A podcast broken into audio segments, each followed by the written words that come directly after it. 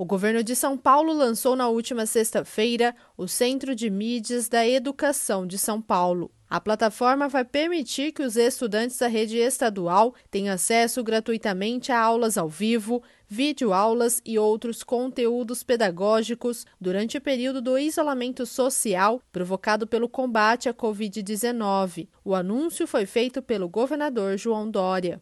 O governo do Estado de São Paulo lança o ensino pela TV e pelo celular com a internet gratuita para 3 milhões e meio de alunos. Este Centro de Mídias da Educação de São Paulo, através de plataforma digital e através da TV Cultura, vai permitir que os alunos da rede pública tenham acesso ao ensino o ensino de qualidade com professores, mestres e especialistas da Secretaria de Educação do Estado de São Paulo. O aplicativo já está disponível para download em centromediasp.educação.sp.gov.br. Para ter acesso à plataforma, os estudantes e professores da rede estadual devem fazer o login com os mesmos dados usados na sede, a Secretaria Escolar Digital. Segundo o secretário de Estado da Educação, Rocieli Soares, a ferramenta de fácil uso. Depois que a pessoa loga, vai ver, por exemplo, um nome de cada um dos canais que poderão estar transmitindo. Pode ser é, canal de filosofia, de matemática, de língua portuguesa, de inovação e tecnologia, entre outros temas. Então, sempre aulas ao vivo,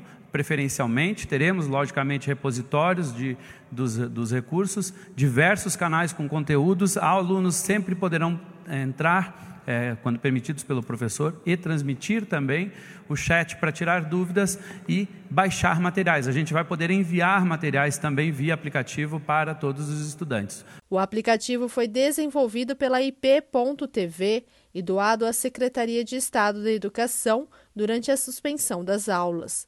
A previsão do Estado é que as aulas na rede estadual de São Paulo, que estão suspensas desde o dia 23 de março, sejam retomadas no dia 22 de abril. Além da plataforma, o aluno pode acessar conteúdos direcionados à educação na TV Cultura, no canal 2.3. Outra medida anunciada pelo governador de São Paulo foi o início de registro de violência doméstica por meio da delegacia eletrônica, que pode ser acessada em delegaciaeletrônica.policiacivil.sp.gov.br. O atendimento presencial prossegue normalmente nas 134 delegacias de defesa da mulher do Estado mas a recomendação é que esta ferramenta seja usada para evitar aglomerações nas delegacias e assim reduzir os riscos de contágio pela Covid-19.